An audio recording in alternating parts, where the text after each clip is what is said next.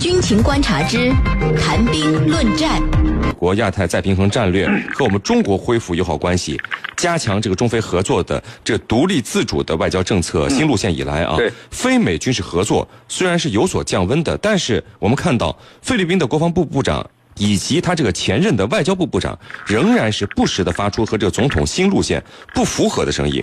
那对于这个情况，您怎么看？就是总统任命的国防部部长和自己对着干，为什么他还不把他免了呢？嗯，我觉得这里头他所体现的是对外交国防政策的一个碰撞。这个碰撞呢，就是说说白了，就是各自的一种观点所造成的一种冲突。那么我们从几个方面来看，第一呢，就是。目前在菲律宾，过去的尤其是前政府遗留下来这种亲美势力，它依然很强盛。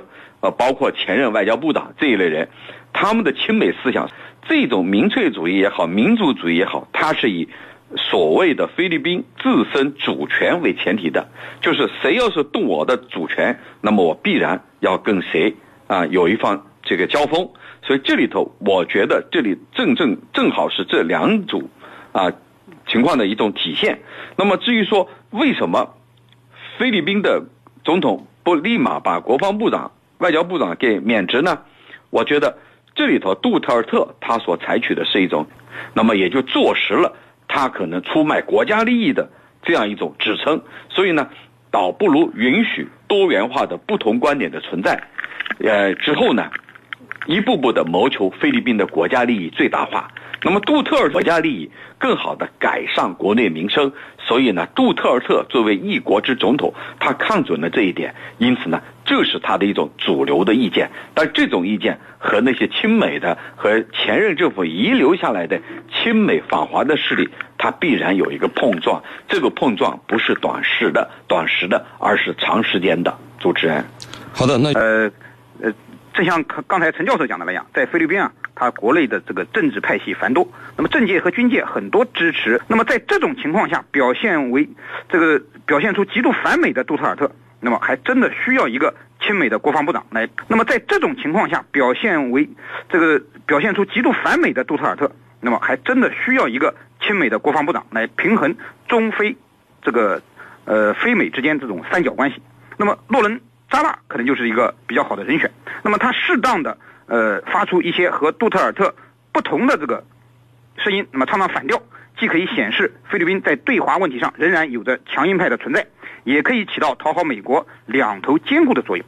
所以我个人认为，他们之间的分歧是策略性的，而不是矛盾性的，是不会导致菲律宾军队内部的分裂的。那么，菲律宾军队也无需为这两个人在言论上的分歧而这个选边站而制造烦恼。呃，司令。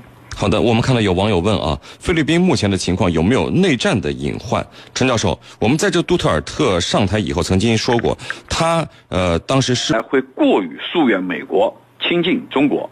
那么如果说做的太过分的话，那必然会导致军队的倒戈，那么军队有可能会揭竿而起。呃，再一个呢，我们要看什么呢？看他。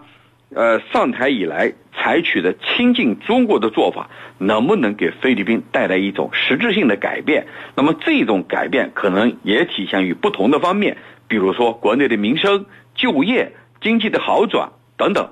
那么从今年，呃年后来看，尤其是春节期间来看，我认为效果是明显的。那第一，春节期间有大量的中国已经。开始启动了，这个顺风车已经搭上了，那么下一步就是跟着往前走了。所以从这样来看，只要他能够给菲律宾带来实实在在的改变，那么军队没有理由反对他。